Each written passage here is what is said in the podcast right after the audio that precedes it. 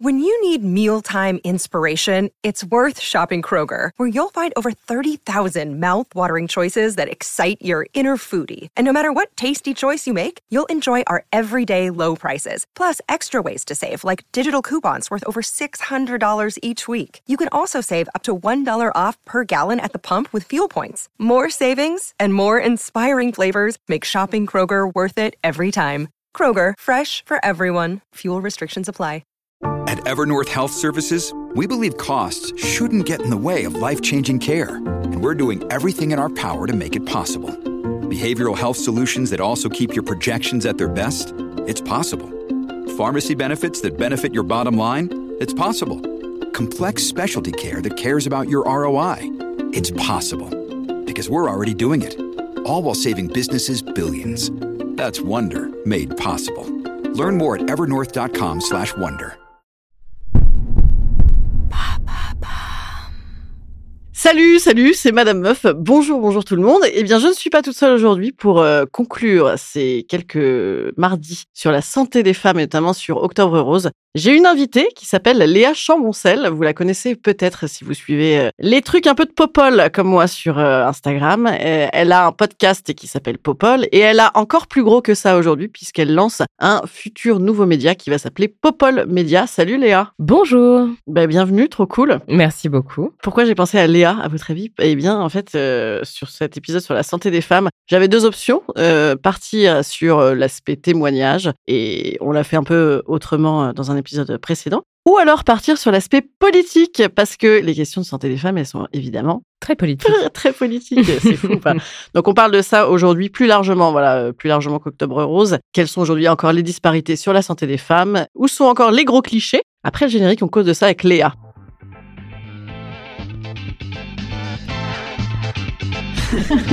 Salut, c'est Madame Meuf. Et bam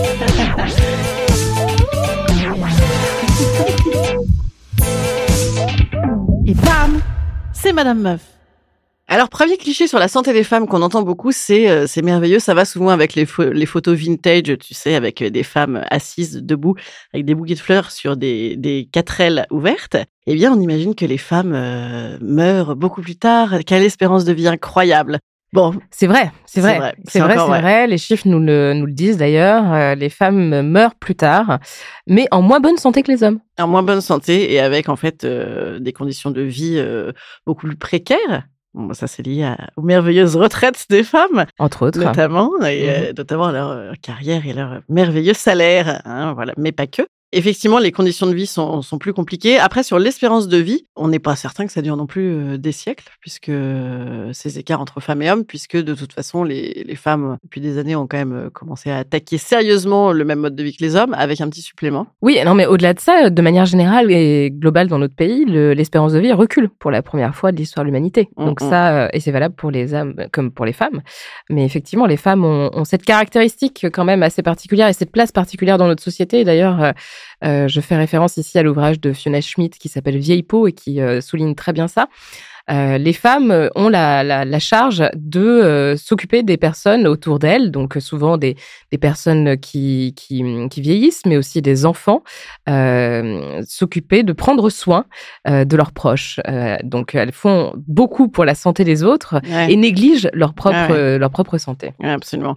Ça, c'est quelque chose aussi qu'on commence à dire un peu plus, c'est que les femmes apparemment seraient celles qui appelleraient les soins et, et effectivement se préoccupent beaucoup de la santé de leurs proches, celles qui appelleraient euh, le SAMU, mais pour les autres. Et quand il s'agit d'appeler pour elles, euh, j'ai entendu ça euh, sur France Inter l'autre jour, eh bien, elles appelleraient 15 minutes plus tard. Or, 15 minutes, quand on est en train de faire un AVC, c'est un petit peu important. Alors, la seule bonne nouvelle de ça, effectivement, c'est qu'on a déjà les infos. C'est-à-dire que maintenant, on a les chiffres, les sciences sociales s'intéressent à ces questions-là. Euh, mais bon, il y, a- il y a quand même aussi dans les clichés l'idée que euh, les, les- les femmes, euh, enfin, le, le préjugé sexiste et stéréotypé sur la gestion de la douleur, la femme et ses émotions aussi. bien Ouais, bien sûr. Les, les représentations sociales dans le domaine de la médecine ont la peau dure. Pourquoi? Pourquoi en fait on en est là? La question, c'est- aussi de se poser la question de savoir qu'est-ce qui fait que finalement il y a autant de disparités sur la prise en charge Mm. et aussi la prise en compte de la douleur et de la, de la la, de la comment dire, du rapport à la douleur, parce qu'il y a ça qui joue énormément. Lorsqu'une femme souffre, euh, bon, on est d'accord pour dire qu'on a une résistance vraisemblablement à la douleur qui est supérieure à celle des hommes, et ça, je pense qu'on peut qu'on peut être toutes et tous d'accord là-dessus. Euh, néanmoins, on la prend souvent beaucoup moins au sérieux, et ça, c'est quelque chose qui revient effectivement dans les témoignages, mais aussi dans des chiffres. Pourquoi? Bah Parce que la médecine, comme la majeure partie des domaines dans notre société, est un domaine qui a été conçu par les hommes et pour les hommes. Mmh, mmh, mmh, C'est-à-dire que le patient euh, idéal, en quelque sorte, est euh, un homme blanc, euh, cisgenre. Voilà, donc il y a aussi ça qu'il faut prendre en compte. C'est-à-dire comment on déconstruit toute cette, toutes, ces, toutes ces représentations sociales pour avoir finalement une médecine qui soit assez, enfin totalement dégenrée, mais décolonisée aussi, parce qu'il y a ça qui est très important. Mmh.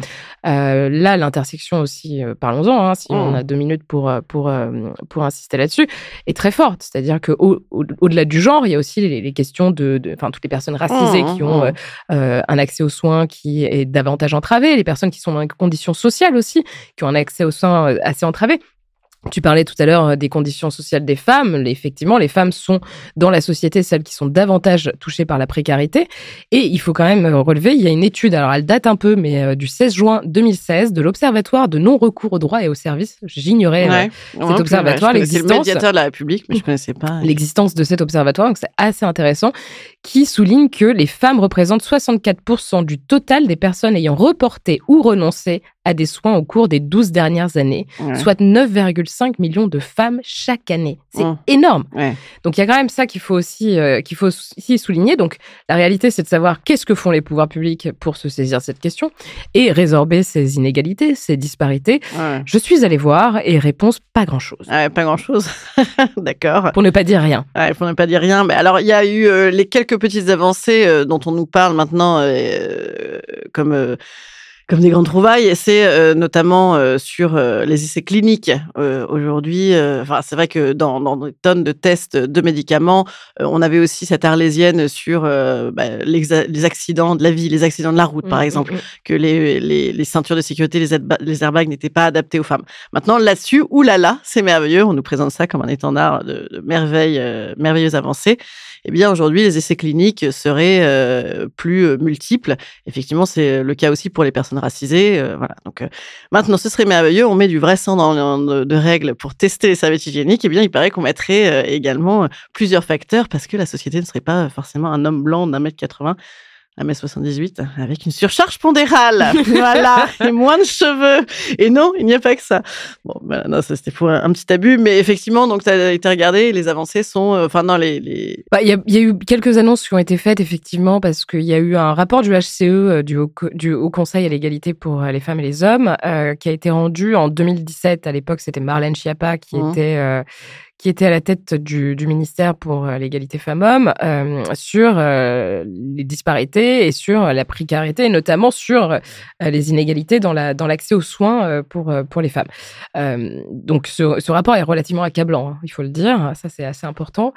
souligne bien entendu des des, des, des, des, pans entiers sur lesquels il est possible d'intervenir, parce que souvent le HCE, en plus des constats, fait toute une série de propositions et de mmh. recommandations.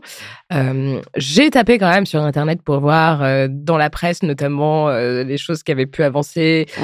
les actions qui avaient été prises par le gouvernement. Bon, à part quelques annonces, tu vois, un peu, euh, un peu, un peu sporadiques sur la prise en compte notamment de l'endométriose, des choses mmh. comme ça, on voit bien que finalement il n'y a pas du tout d'approche structurelle, mais ce qui est valable finalement dans n'importe quel autre type de, de politique publique. Le gouvernement n'a jamais une approche structurelle, mmh. c'est beaucoup de communication.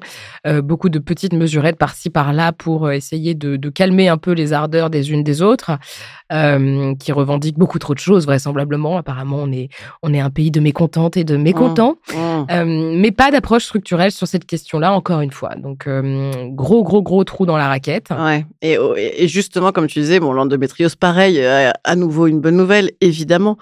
Et en même temps, combien des forfaits pour des petits médicaments bleus qui font bander et combien des forfaits pour des millions de femmes qui souffrent tous les mois.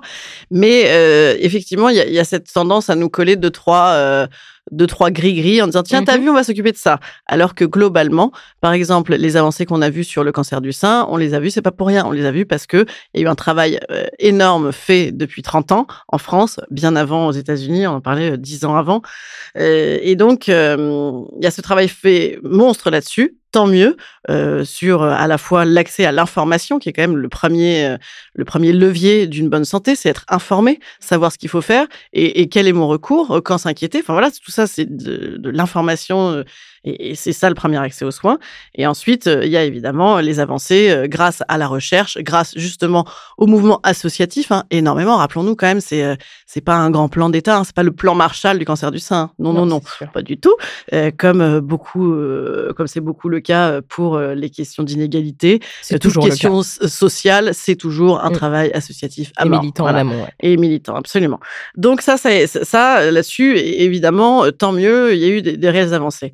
Sauf que ça n'est pas du tout le, enfin ça n'est pas du tout. euh, On va encore être dans les bonnes nouvelles. Ça n'est pas du tout euh, le, le- la maladie qui est la plus euh, à risque pour les femmes en réalité, le cancer du sein. Et non, et non, c'est les maladies cardiovasculaires. Je l'ai appris hyper récemment. Oui, parce qu'en fait, on a la- toute la recherche, comme tu disais, c'est concentrée en fait Ouais. sur euh, sur ces maladies pour euh, pour les hommes. Et il y a aussi la question des maladies thyroïdiennes qui concernent 4 à 5 fois plus les femmes que les hommes et où la recherche est vraiment euh, en je dirais pas balbutiante parce que c'est peut-être un mot un peu un, un peu fort, mais euh, en tout cas pas du tout à la hauteur. Je sais pas si tu te souviens de l'affaire du lévothyrox. Ouais, ouais. Donc, c'était le laboratoire Merck qui avait modifié euh, la composition du, du médicament en 2017. Et il y a eu de nombreux, euh, nombreuses femmes qui se sont plaintes, en fait, euh, du fait qu'elles avaient des, des difficultés depuis que ce médicament avait été modifié. Il a fallu des mois et des mois et des mois et des mois et des mois Mm.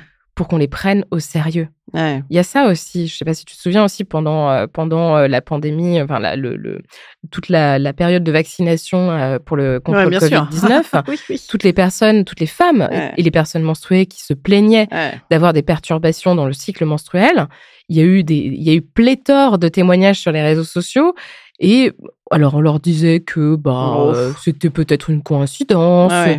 qu'elles en faisaient peut-être un peu trop, etc. Ouais. etc. Et désormais, oui, bien sûr. Absolument. Et des mois plus tard, il faut attendre des études scientifiques qui prouvent qu'en fait, euh, en fait, il y, a une- il y a une espèce de, il faudrait renverser un peu la charge de la preuve en quelque sorte. C'est-à-dire Ouais, que ah bah, souvent, c'est- oui, lorsque, euh, lorsque les femmes et les minorités de genre se plaignent de problèmes de santé, on part du principe que c'est du délire en fait. Mmh. Et ensuite, que après coup, on se rend compte, grâce à des études effectivement euh, très précises, documentées et circonstanciées, qu'en fait, bah, finalement, c'était vrai. Ouais, tout à fait. Et c'est justement un des graves problèmes euh, sur les maladies cardiovasculaires, c'est que à la fois, enfin, je te dis moi-même, euh, les auditeuristes euh, qui écoutent mon podcast le savent, moi je suis hypochondriaque, il y a un, un level quand même assez assez élevé, et donc je suis très au courant également. Je suis une hypochondriaque pas autruche, je suis une, une hypochondriaque qui contre le fric, voilà. Et donc, euh, et, donc, je te dis ça. Eh bien, moi, j'ai quand même appris que les maladies cardiovasculaires euh, étaient le, la première cause de mortalité chez les femmes il y a six mois. J'ai appris ça il y a six mois. Je faisais une visite euh, avec Feminist in the City, je sais pas si tu connais à, à Paris, qui fait des visites féministes de Paris, qui sont super d'ailleurs, que je recommande à tout le monde. Et euh, donc, on suivait un parcours. Elles ont des parcours thématiques et on suivait un parcours sur euh, les femmes de santé en Ah, France, génial. etc. Et, et donc, c'est là que j'ai euh, appris ça, parce qu'au détour, on- voilà, elle passe plein d'infos, évidemment. Et, et, et donc, euh, dans les maladies cardiovasculaires, le vrai sujet, c'est que, euh, à nouveau, on revient sur, c'est pas là pour le coup des tests cliniques, mais c'est des symptômes. Les symptômes euh, revendiqués et connus de l'AVC ou euh, de l'infarctus, c'est euh, le monsieur avec son avec son complet, son complet beige et son chapeau qui se tient à la poitrine en disant oh ciel, je me meurs et qui tombe par terre. Et donc, euh, bah, il se trouve que chez les femmes, c'est pas les mêmes symptômes. On commence à le savoir un peu, mais bon, pas, pas, pas tant que ça. Donc, c'est pas nécessairement une douleur de poitrine. Ça peut être des symptômes beaucoup plus difficiles à apercevoir. Donc, alors, c'est vrai que c'est un sujet pour le personnel soignant, mais c'est aussi un sujet pour nous. Voilà. Donc, en gros, si on a envie de vomir, qu'on a mal au ventre, eh bien, ça n'est pas forcément les huîtres de la veille. Voilà. On se rajoute comme ça, hein, une petite Mhm. crainte. Donc, voilà. Donc, les symptômes sont moins connus. Et puis, euh, et puis évidemment, le traitement à l'arrivée aux urgences, c'est. euh, ben, encore du temps perdu parce qu'on va vous dire euh, hein, euh, la fameuse théorie scientifique du calmez-vous madame, ça va bien se passer. Hein, qu'on connaît toutes, euh, hélas, trop. C'est-à-dire, bah non, vous stressez, vous stressez. Mmh. C'est les émotions à Mmh. nouveau. Voilà, c'est en fait euh, euh, la femme, chose émotionnelle, va arriver aux urgences déjà plus tard. Oui, Et on va lui dire qu'elle a que- certainement ses règles. Est-ce que vous n'êtes pas un peu stressé en ce moment? Est-ce que les enfants sont pas un peu compliqués? Est-ce qu'au C'est boulot, ça. on n'est pas un peu méchant? Mais tu vois, c'est marrant parce que ça me rappelle une expérience personnelle et je, je fais le lien maintenant avec comment on, on- on traite de la question de la santé des femmes, euh, toujours en lien avec leur potentiel euh, maternel en quelque Ouais, sorte. ouais, ouais. J'avais eu un problème, j'ai chopé un virus quand j'étais, euh, j'avais fait un stage il y a quelques années, euh, enfin il y a un petit peu maintenant, quelques années en effet, quand j'étais étudiante euh, au Portugal et j'avais chopé un virus qui m'avait vraiment cloué au lit. Je vomissais, j'avais la diarrhée, enfin vraiment c'était un enfer absolu, j'avais jamais vécu un truc pareil. Et lorsque je suis arrivée aux urgences, tout le monde me demandait si j'étais pas enceinte. Mmh. Mais genre, tout le monde était Ouais. bloqué là-dessus. Ouais. Et moi, je savais que j'étais pas enceinte, tout clairement, parce que à l'époque, euh, voilà, c'était pas la folie euh, niveau euh, Ouais. niveau vie sexuelle, disons-le, et je, enfin, c'était quasiment impossible. Donc voilà, et tout le monde était persuadé. Et ils m'ont fait faire une échographie pour voir si j'étais pas enceinte. Quoi. Genre l'obsession de. euh, alors soit euh, c'est parce qu'elle elle a, elle, a ses règles, donc euh, voilà, on va on va soigner ça. Ce qui est important par ailleurs, hein, parce que sûr, effectivement, le cycle menstruel, comme on le sait, peut provoquer des Mm. douleurs, peut provoquer aussi certains symptômes comme des vomissements, des maux de tête, etc. Donc c'est très important. Mais maintenant que je, maintenant qu'on en parle, je, je me dis ouais, en fait, il n'y a pas déjà être enceinte, c'est pas forcément une maladie déjà. Ouais. Et en plus de ça, on, ouais, on peut avoir d'autres trucs quoi. Oui, on peut avoir d'autres trucs, mais c'est vrai que, euh, à nouveau, euh, tu en parlais un, peu- un, un petit peu tout à l'heure, euh, c'est euh, la question de la marotte. Là, on va pointer l'endométriose. Il y a 30 ans, on a pointé le cancer du sein. C'est- super, c'est des avancées, merci beaucoup.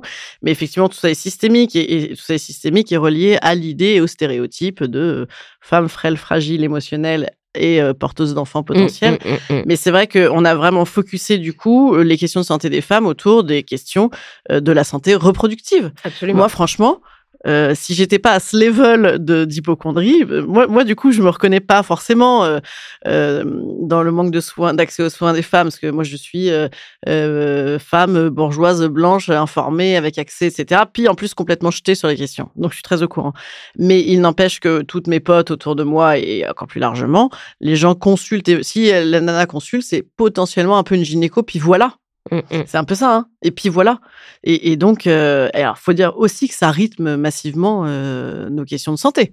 Enfin, tu vois, on, Bah oui. on mange, on mange quand même vénère avec cette histoire de, de reproduction. Oui, en plus, tout n'est pas parfait. Loin de là, quoi. Que ce, que ce soit sur, euh, euh, oui, euh, les, bouleversements hormonaux euh, intempestifs, que ce soit sur le suivi de grossesse, que ce soit sur la, stérilité, que ce soit sur le postpartum aussi. Postpartum, enfin, t'as quoi? T'as un accès à une psy avant et puis une après, 10 secondes. qui trouve un peu jeté parce que tu chialotes un peu, mais c'est les hormones, et puis au revoir, quoi. Enfin, il y a, y a, y y a- En fait, malgré ça, même, même si c'est le seul truc qu'on suit un peu pour la santé des femmes, c'est pas foufou non plus. Non, non, en plus, oui, c'est clair. On fait, un on fait effectivement potentiellement, dans certains cas, le focus là-dessus. Et pour autant, euh, c'est loin d'être euh, loin d'être parfait et, et, et, et- enfin, comment dire, convenablement euh, pris en charge. Hey, it's Kaylee Cuoco for Priceline. Ready to go to your happy place for a happy price? Well, why didn't you say so? Just download the Priceline app right now and save up to 60% on hotels. So, whether it's Cousin Kevin's Kazoo concert in Kansas City, go Kevin, or Becky's Bachelorette Bash in Bermuda, you never have to miss a trip ever again. So, download the Priceline app today. Your savings are waiting. Go to your happy place for a happy price. Go to your happy price, Priceline. Your brain needs support, and new Ollie Brainy Chews are a delightful way to take care of your cognitive health. Made with scientifically backed ingredients like Thai ginger, L-theanine, and caffeine, Brainy Chews support healthy brain function and help you find your focus, stay chill, or get energized. Be kind to your mind and get these nootropic chews at ollie.com. That's O-L-L-Y.com. These statements have not been evaluated by the Food and Drug Administration. This product is not intended to diagnose, treat, cure, or prevent any disease. Et dans la prise en charge aussi, il y a un autre sujet. Alors là, on, saute ailleurs, c'est euh, c'est sur l'accès aux soins. C'est évidemment une difficulté dans des tonnes de territoires ruraux en France. Tu voulais parler aussi des personnes incarcérées. Ouais, ouais, ouais, ouais, effectivement, c'est quelque chose qui m'a beaucoup, beaucoup marqué. Il faut savoir qu'en France, moins de 4% euh, de la population carcérale sont des femmes. Euh, et il y a effectivement, euh, du coup, un, une, une espèce d'exclusion de, de manière euh, presque physique hein, dans, les, dans, les, dans les maisons d'arrêt, etc. euh, des personnes, enfin des, des, des femmes et des minorités de genre euh, qui, du coup, ont peu accès aux activités sociales, etc., etc., qui sont davantage conçues euh, pour les hommes. Mhm. Et de fait, euh, l'accès aux soins n'y échappe pas. Donc il y a euh, une grosse difficulté de prise en charge de la santé euh, des femmes et des minorités de genre dans les prisons, et aussi la question de la précarité menstruelle qui est vraiment terrible, terrible dans notre société de manière générale, mais qui, lorsqu'on est en prison, est mille fois plus compliqué à gérer euh, que dans la société de manière générale. Et ça là-dessus, c'est quoi un travail associatif à nouveau ou, ou rien du tout? Alors non, il y avait eu des mesures, notamment euh, faire en sorte que euh, les produits menstruels, euh, les, les- enfin, tous les produits menstruels soient, euh, soient accessibles. euh, mais il y a aussi du trafic au sein des prisons, euh, notamment des, des surveillants et surveillantes qui revendent les, les, les, les protections hygiéniques plus chères, euh, des femmes qui se retrouvent finalement à devoir euh, arracher des bouts de tissu pour euh, se faire leur propre protection menstruelle, etc non prise au sérieux, comme d'habitude aussi, euh, comme beaucoup de choses. Mais la question, de toute façon, de la santé euh, dans, dans, dans le, le milieu pénitentiaire et, euh, dépasse bien entendu les questions de genre, hein, ça c'est certain. Il y a aussi, tu vois, on parle beaucoup du, du, du fléau des punaises de lit en ce moment. Mhm. On oublie que les punaises de lit ont, enfin, ont complètement envahi les prisons bien avant Mmh, qu'elles arrivent dans le mmh. métro parisien, Ah, par exemple. Tu vois, et il faut attendre que ça arrive dans le métro parisien pour qu'on en parle comme un sujet de santé publique Ouais, alors que ça fait mais, euh, des décennies que euh, les prisons que les prisons sont infestées par Ouais, les Il y a, des, y a pathologies en prison qui sont un retour en arrière monstrueux. Enfin, euh, des, c'est d'ailleurs plutôt les avocats qui rapportent ça, mais genre t'as la gale, t'as des trucs euh, ultra contagieux, Ouais, bien euh, sûr, où on fait un, bond en arrière de 50 ans. ouais. tout à fait. là. Et puis le- le- le- les répercussions que ça a aussi sur la santé mentale. Oui, en plus l'enfermement, de l'isolement, t'as ça qui te. Bah oui, plus, oui, oui, tu vois. Enfin, là, j'écoutais un, un excellent podcast. Pardon, je devrais peut-être pas faire de la pub pour une maison concurrente, mais euh, d'Arte Radio, euh, qui s'appelle Profil et qui euh, interviewait une, une psychologue en prison, qui parlait justement des punaises de lit et qui disait lorsque euh, on est attaqué par des punaises de lit ou des cafards, etc. Toute la nuit, en fait, bah on dort mal. C'est un ouf, ouais. Et du coup, ça, effectivement, ça, ça, ça, ça, ça a un impact, des répercussions sur, sur, sur la santé mentale de beaucoup de personnes. Ouais. Et ça, c'est des choses qu'on bon, invisibilise et dont on parle pas, en fait. Ouais, bien sûr. Et puis, et puis, pourquoi les gens ne traitent pas leurs punaises de lit à Paris? Pour le coup, c'était la proposition d'Anne Hidalgo qui n'était pas dénuée de sens, de, de faire rentrer en fait ce- euh, cette réalité dans les, dans les clauses d'assurance, puisque euh, bon, bah, maintenant, il y en a partout. Hein, quoi que dise Pascal Pro, euh, effectivement, on n'a pas attendu, euh, on n'a pas attendu les migrants pour avoir des punaises de lit, voilà.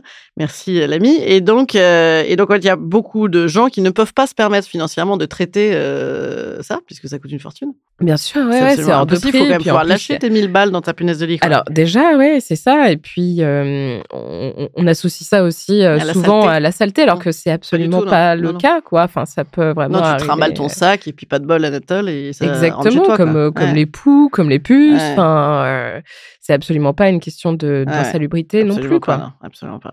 Mais bon, toujours problème euh, d'information et, et puis problème d'inégalité euh, et de précarité. Enfin voilà, dit, en fait, il y a les femmes, pour en revenir à la santé des femmes, les femmes, elles ont effectivement, elles subissent une disparité de genre, elles subissent une, des disparités entre elles aussi par rapport aux inégalités sociales et à, à des conditions de vie plus précaires ben, pour tout ce qu'on sait, hein, nos carrières, nos retraites. euh, notre solitude, etc. Euh, Il y a un autre domaine, et on- je, je fais des bonds de punaise de lit euh, de sujet en sujet. Oui, Mais, pourquoi euh, on en est arrivé là Il question. y a un autre, il y a un autre domaine aussi évidemment, c'est euh, ben, les violences, euh, les VSS, les violences Mm. sexuelles et sexistes. Euh, co- comment c'est pris en charge, c'est un vrai sujet, mais déjà comment c'est identifié dans le système de santé? Voilà, comment, euh, enfin comment c'est sous-identifié, comment c'est sous-déclaré. Enfin voilà, et comment en fait dès le médecin ça déconne déjà. C'est-à-dire que c'est, voilà, co- comment tu les repères ces femmes-là, comment tu les accompagnes vraiment, sachant que si déjà elles sont dans ton cabinet, c'est déjà une première bonne nouvelle. Alors ça, c'est vraiment un, c'est, une expertise qui relève vraiment des associations qui, travaillent sur, euh, sur, sur, sur le terrain. Euh, la question effectivement de l'identification de, de, de violence euh, chez certaines patientes. Il faut savoir que très souvent, lorsqu'une femme est victime de violences euh, conjugales notamment, euh, elle a des lieux de sociabilisation qui sont très restreints. Mm, mm, Euh, mm. et donc effectivement, les associations s'intéressent à euh, des lieux où les femmes continuent à aller. Donc le travail pour celles qui travaillent encore, en réalité. Donc il y a tout un travail qui est fait avec les associations sur l'identification des VSS, euh, sur les lieux, de- enfin, sur le lieu de travail pour les personnes qui sont notamment victimes de violences conjugales, mais aussi la question de, de, ben, de- du système de santé et de- des professionnels de santé de manière euh, plus générale. Et donc là, là, on peut aussi effectivement arriver à identifier des personnes qui sont un peu coupées du monde et qui, pour des raisons euh, de santé, vont voir son, leur médecin Ouais, ouais. ou vont consulter à l'hôpital, Oui, etc. ailleurs, et ouais. on va identifier effectivement des situations de violence. Mais là encore, faut-il que les professionnels de santé soient formés Ouais. à l'idi- à l'identification. L'identification, ouais. Ouais. Et ça, c'est un autre, euh, c'est aussi euh, tout un, tout un, tout un chantier. Ouais, tout à fait. Tout à fait. Tu voudrais dire que la médecine française est sexiste? Alors c'est pas moi qui l'ai dit, c'est toi qui l'as dit, mais euh, oui, bien sûr, non, moi je l'assume parfaitement. Ben, bien sûr qu'elle est sexiste, c'est ce qu'on disait au, début de l'épisode. À partir du moment où on a un système qui est fondé sur euh, un profil sociologique qui est très éloigné de la réalité euh, de la société. Euh, elle est forcément, euh, elle, est, elle est variée, forcément, en mais, fait, mais, qui- mais allons plus loin. hein, elle est, elle est, elle est sexiste, elle, Elle est raciste. classiste, elle est raciste, elle est euh, LGBTQIA+ phobe. euh, Enfin voilà, c'est c'est ça quoi, la réalité aussi de la médecine. Je ne dis pas que tous les professionnels de santé ne font pas preuve de bonne Mm. volonté, hein, loin de là. Ce sont des métiers encore remarquables et dont on a vraiment Mm. besoin, des métiers qui sont par ailleurs très mal menés aujourd'hui par les politiques publiques et par le gouvernement. Ouais, ouais, il y a eu une grève de médecins, là, il n'y a pas longtemps. ouais. Donc voilà, faut aussi soi- faut, faut aussi saluer euh, l'importance de, Mhm. de ces métiers-là, mais euh, la, la science en tant que telle euh, doit effectivement euh, évoluer, et les pratiques, euh, les pratiques médicales aussi, bien sûr. Bah, outre les pratiques, euh, euh, c'est quand même évidemment toujours le, enfin, le système est encore plus fort. C'est-à-dire, c'est pas le, évidemment uniquement la médecine qui est sexiste, on le sait tous, et que, et que, que, bah, ce sexisme systémique euh, vient d'évidemment euh, encore plus haut, euh, vient de notre petite enfance, vient de, de l'image qu'on se balade de nous-mêmes, vient de notre capacité, nous les femmes, à nous excuser. Allô, excusez-moi, je suis désolée, il est potentiellement probable que je fasse un petit euh, taré cardiaque. Enfin bon, rien de bien méchant. Je dois aller chercher euh, Théo et Léo à la sortie. Voilà, tout, tout ça est évidemment ancré. Euh, Nous, on est euh, peut-être dans des milieux où on est euh, plus informé, plus vent debout, euh, etc. Mais évidemment qu'il faut aller euh, euh, pousser les portes de trois minutes euh, au-delà de Paris euh, City et de voir comment ça se passe encore et où on a encore un retard euh, pas possible. Voilà. Et notamment par rapport à d'autres pays. Voilà. J'espère que tu nous en parleras si jamais tu voyages bientôt. Oui, oui, oui, je vous ferai un retour. Tu me feras un retour. En tout cas, bah, merci, merci beaucoup. Il y a plein de trucs euh, dont on aurait pu parler euh, 20 minutes de plus euh, par, euh, par sujet, mais euh, voilà, je voulais vraiment faire un, un, un panel de euh, qu'est-ce qu'on a aujourd'hui devant les yeux concernant la santé des femmes, une photo un peu arrêtée. Euh, avec quand même quelques avancées. Voilà, effectivement, euh, l'endométriose, euh, les, euh, la prise en compte de la précarité menstruelle, ça, où ça progresse. Beaucoup de communication quand même. hein. Ouais, beaucoup de communication, beaucoup de travail des associations, plus, plus, plus, euh, qu'on remercie. Et dont les moyens sont sans cesse euh, diminués. Absolument, ouais. Et puis, euh, à quand Peu le de grand- volonté politique, à, disons. à quand le grand euh, plan Marshall, effectivement, le plan Macron, le plan, euh, on ne sait plus qui, on ne sait pas qui sera ministre la prochaine fois. Bon, voilà, en tout cas, merci beaucoup, merci à toi. Euh, on n'a pas non plus beaucoup parlé de, de, de charge mentale qui se rajoute au stress. Donc, euh, mesdames, euh, n'hésitons pas. Voilà, si on s'en refout en, en coup euh, sur euh, la carafe, on lâche un peu, on écoute des podcasts. On peut également s'abonner à Popol Media, qui va sortir quand idéalement? Alors là, on est euh, sur la période de crowdfunding qui va se terminer euh, certainement la première semaine de novembre. Et à partir de là, on va dévoiler le calendrier éditorial parce qu'en fait, il y a plusieurs paliers dans la campagne. Et en fonction des paliers qu'on va atteindre, on va pouvoir produire plus ou moins de ouais. contenu et de nouveaux ouais. contenus. Donc Popol Media, je vous le rappelle, c'est euh, donc à, à l'origine Popol était un podcast. Popol Media, ça a vocation à être beaucoup plus large Des podcasts, euh, un site internet, des articles, une newsletter qui existe déjà. Pour euh, peut-être un fanzine, peut-être un festival, peut-être euh, plein de choses. pour un traitement féministe de l'actualité politique. voilà. fait. Bon, une autre fois, on, on- tu reviendras si tu veux reparler de, des féministes en politique. Pourquoi c'est des féministes qu'il nous faut en politique et non pas que des femmes? Ça ne suffit pas. Bon, merci Léa, merci beaucoup. Merci et bah, à bientôt. Et, Merci. Et, et puis, on te retrouve aussi sur Twitch. Oui, oui, oui, je suis euh, chroniqueuse sur l'émission Voilà. Backseat de Jean Massier, euh, généralement le plusieurs fois par, euh, par mois, le jeudi soir. Très bien. Allez, eh bien, au plaisir, merci, merci. Et puis à mardi euh, et à jeudi. Non, on est, on est mardi. À jeudi. Salut, les petits amis. Bye. Il est beaucoup trop tôt le matin. Je peux pas, faut pas que je fasse des podcasts le matin. Salut.